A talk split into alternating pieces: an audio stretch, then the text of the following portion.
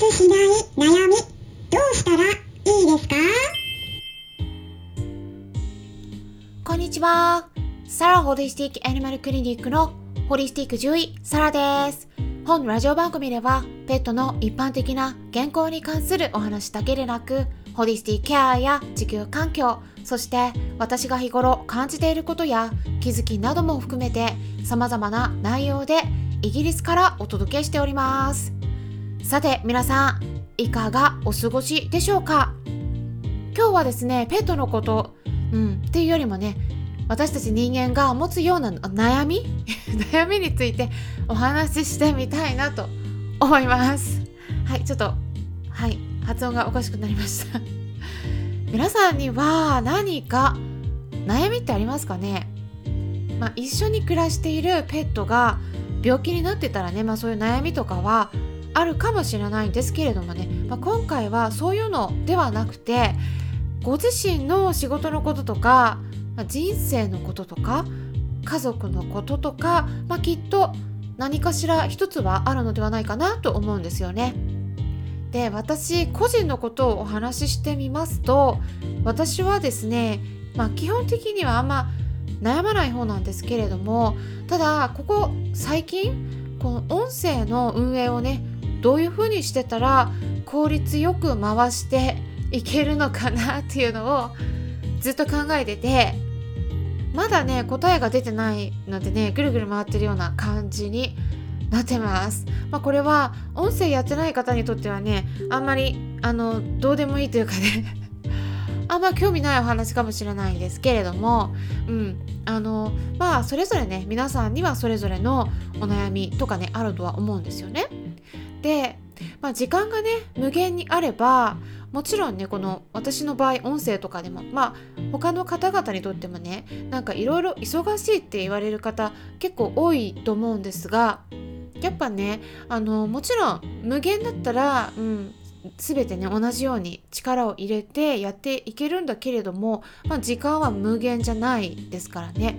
うん、まあ私の場合もね漏れなく、うん、SNS って言っても大体もう私ねいろいろやってて。まああの TikTok とか以外は全てやってるんですよね。YouTube とか、うん、Instagram とか Twitter とか アメブロとかね、うん、もうねこの前私が関わっている活動のその SNS のリンク先全て載せたページを作ったらもう15個くらいになってて。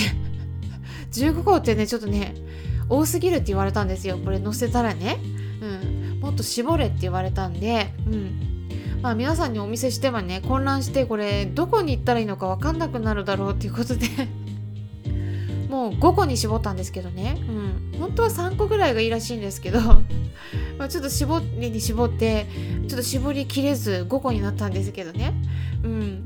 まあ1日の時間ってどうしても24時間だからもう結局ねそれは変えられないですよね。でこの時間のことでね悩んでる人って結構多いのではないかなって思うんですけど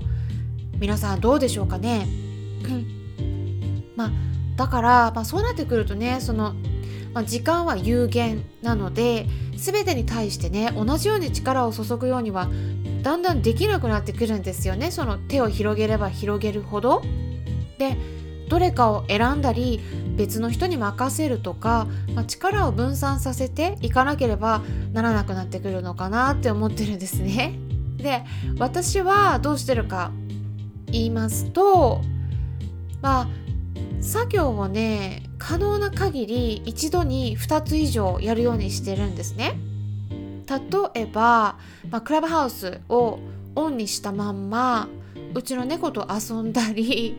料理を作ったり掃除をしたり、まあ、あと文章を打ったりとか画像を編集したり、うんまあ、できる範囲でやってるんだけれどもただ音声をね聞きながら音声を収録する録音するこれはねさすがにできないですね。音声を聞きながらあと YouTube に公開する動画を編集する。これもできないですね。まあ結局耳って一つしかない、まあ、2つあるけれども同時にまあ別々の音を聞くっていうのはねちょっと、うん、なかなか難しい。そして音を聞きながら別なことを話す。これもねかなり難易度高い技でできることとねできないことがあるっていうのをね実感しているところです。なので作業を選んでます。あの頭を使う作業を一つしたらもう一つは頭を使わない作業にするんですね、まあ、そうするとねあの2つの作業を同時にできますよね。まあ分かりやすいのがうんと例えば YouTube を見ながらご飯を食べる、まあ、これ2つの作業ですね。YouTube 動画を見るのとご飯を食べる、うん、これ結構ね皆さんやってると思うんですよ。だからこんな感じでうんまあ常にね それをやるとまあ24時間が倍になるみたいな感じにはね一応できるにはできるんだけれどもまあでも限界はありますよね。はい。でまあ私の場合はねだから音声配信もね同時に2つ別々の音声を収録する録音する。っていうのはねできないですから。まあいろいろ考えてるんですけどねその時間の配分。皆さんはですねまあこれ音声に限らなくてもいいんですけれども悩みがある時ねどんな風に解決していますか？まあ他のお悩みとかでもいろいろな人に相談してみたり話を聞いてみたりするっていう方法もありますよね。うん、でもね結局ね話を聞いてもね答えって自分にしか出せないんだろうなっていうのはね私はすごい感じるんですよ。まあ、人間って誰でも納得しない限りは行動に移せないだと思うんですね。うん、だけれども納得するための扉って他人に開けてもらうんじゃなくて結局自分で開けるものなんですよね。うん、皆さんは悩みが解決される時ってどんな時ですか？私の場合はねあのいろいろと下調べをしたりとかやっぱり他の人からの意見を聞いたりとかしている中でいろいろ考えて悶々とこう考えて何日も経つんだけどその後ですね結構突然ですね上から答えが降ってくる感じになります。その時ね暗いモヤモヤした霧が一気に晴れるような感じになるんですよね。まあちょっとスピリチュアルなお話になるんだけれどもただ悩みっていうのはその人にとっての課題であって、まあ、よく言われるのは基本的には乗り越えられない壁は来ないとかってね言いますよね。うん、これねなんかそうだなと思うんですよ。だから壁にぶち当たった時に神様か何かしらのものから自分の力が試されているんだろうなって思ったりするんですがどうでしょうか？はい。まあ結局ですね自分で壁を作ってるしその自分で作った壁を乗り越えられるのも自分で決断したこと、